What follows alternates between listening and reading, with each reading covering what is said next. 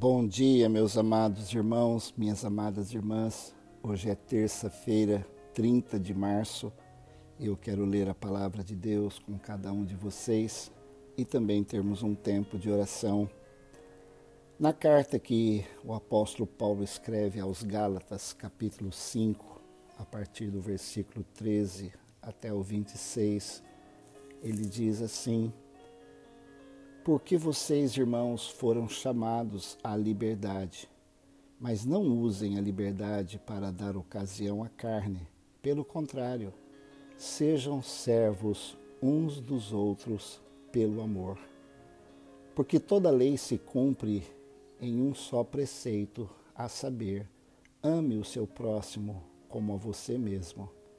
Mas se vocês ficam mordendo e devorando uns aos outros, Tenham cuidado para que não sejam mutuamente destruídos.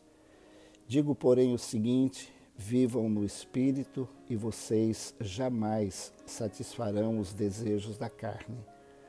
Porque a carne luta contra o espírito e o espírito contra a carne, porque são opostos entre si, para que vocês não façam o que querem. Mas se são guiados pelo espírito, vocês não estão debaixo da lei. Ora, as obras da carne são conhecidas e são imoralidade sexual, impureza, libertinagem, idolatria, feitiçarias, inimizades, rixas, inimizades, iras, discórdias, divisões, facções, invejas, bebedeiras, orgias e coisas semelhantes a estas. Declaro a vocês, como antes já os preveni, que os que praticam tais coisas não herdarão o reino de Deus. Mas o fruto do Espírito é amor, alegria, paz, longanimidade, benignidade, bondade, fidelidade, mansidão, domínio próprio. Contra estas coisas não há lei. E os que são de Cristo Jesus crucificaram a carne com as suas paixões e os seus desejos. Se vivemos no Espírito, andemos também no Espírito. Não nos deixemos possuir de vanglória, provocando uns aos outros, tendo inveja uns dos outros. A carta que Paulo escreve aos Gálatas, ela é a grande carta da liberdade cristã. A carta foi escrita com o propósito de corrigir alguns erros que estavam acontecendo na igreja na região da Galácia. Aqueles irmãos tinham recebido o evangelho puro, eles tinham sido é, transformados é, pelo poder do evangelho.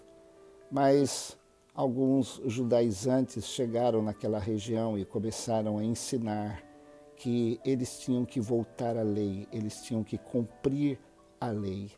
O apóstolo Paulo, então, ele escreve de uma forma assim muito é, excelente, falando que ah, se nós começamos no espírito, nós não podemos nos aperfeiçoar na carne, ou seja, na, na força do próprio conhecimento, na, na, na própria humanidade, mesmo porque a nossa humanidade ela vem acompanhada do nosso pecado original, ou seja, nós nascemos pecadores.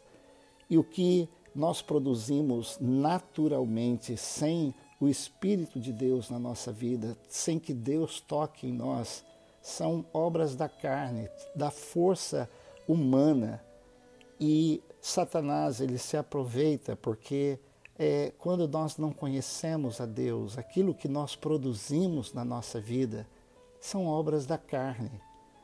E não é uma obra do Espírito. O Espírito vem quando nós reconhecemos Jesus Cristo como Senhor e Salvador da nossa vida, quando os nossos pecados são é, perdoados, quando o Espírito Santo vem fazer morada em nós. Eu digo isso porque nesses dias nós temos visto é, tantas, to, tantos embates, pessoas com tanto ódio, com ressentimento quando nós esperávamos que é, toda essa situação da pandemia trouxesse quebrantamento nas pessoas. Mas cada vez mais nós temos descoberto que o sofrimento, ele não muda as pessoas. O sofrimento, ele simplesmente traz à tona aquilo que as pessoas são. Quando nós estamos sofrendo, quando nós estamos em crise, o que nós produzimos nessa crise é aquilo que está guardado no nosso coração. Alguém diz com muita propriedade que as crises tiram as cortinas da nossa alma. Meu amado irmão, minha amada irmã, o que é que nós temos produzido nesses dias difíceis? Nós temos é, produzido as obras da carne ou o fruto do Espírito? E nesse texto, de uma forma muito clara, o apóstolo Paulo nos explica o que é obras da carne. Primeiro ele diz que o espírito e a carne, elas lutam, eles lutam entre si. Não há harmonia entre a carne, entre a nossa natureza pecaminosa e o Espírito Santo. E na luta entre a carne e o espírito, sempre vai vencer quem nós alimentamos mais. Se nós dermos vazão à carne, aquilo que nós vamos produzir será tudo isso, essas 15 é, eh, situações que o apóstolo ele fala as obras da carne são conhecidas: imoralidade sexual, impureza, libertinagem, idolatria, feitiçaria e coisas semelhantes a esta. Eu fico notando que alguns cristãos têm feito postagens horríveis antes de postar alguma coisa no WhatsApp, é, no Facebook, antes de nós falarmos, nós devemos ver se aquilo vai edificar, se aquilo vai trazer bênção. Primeiro, se é verdade, se aquilo que nós estamos é, passando adiante. Mas o que nós devemos sempre fazer é produzir fruto do Espírito, examinar. O fruto do Espírito é amor, alegria, paz, longanimidade, benignidade, fidelidade, mansidão, domínio próprio. O apóstolo diz no versículo 14: porque toda lei se cumpre em um só preceito: ame o seu próximo como a si mesmo. Vamos examinar o nosso coração neste momento. Os que são de Cristo, o apóstolo diz, crucificaram a carne com as suas paixões e os seus desejos. Se vivemos no Espírito, andemos também no Espírito. Vamos orar nosso Deus e nosso Pai. Que bom poder estar nesse momento com a tua palavra e com cada um dos meus irmãos e irmãs. Senhor, nesses dias de tantas discórdias, de tantas lutas, Senhor, de tantas indiferenças, Pai, nós estamos atravessando o momento mais difícil da nossa história como nação e talvez como mundo, Senhor enfrentando, Senhor, essa pandemia que tem trazido tantas coisas ruins.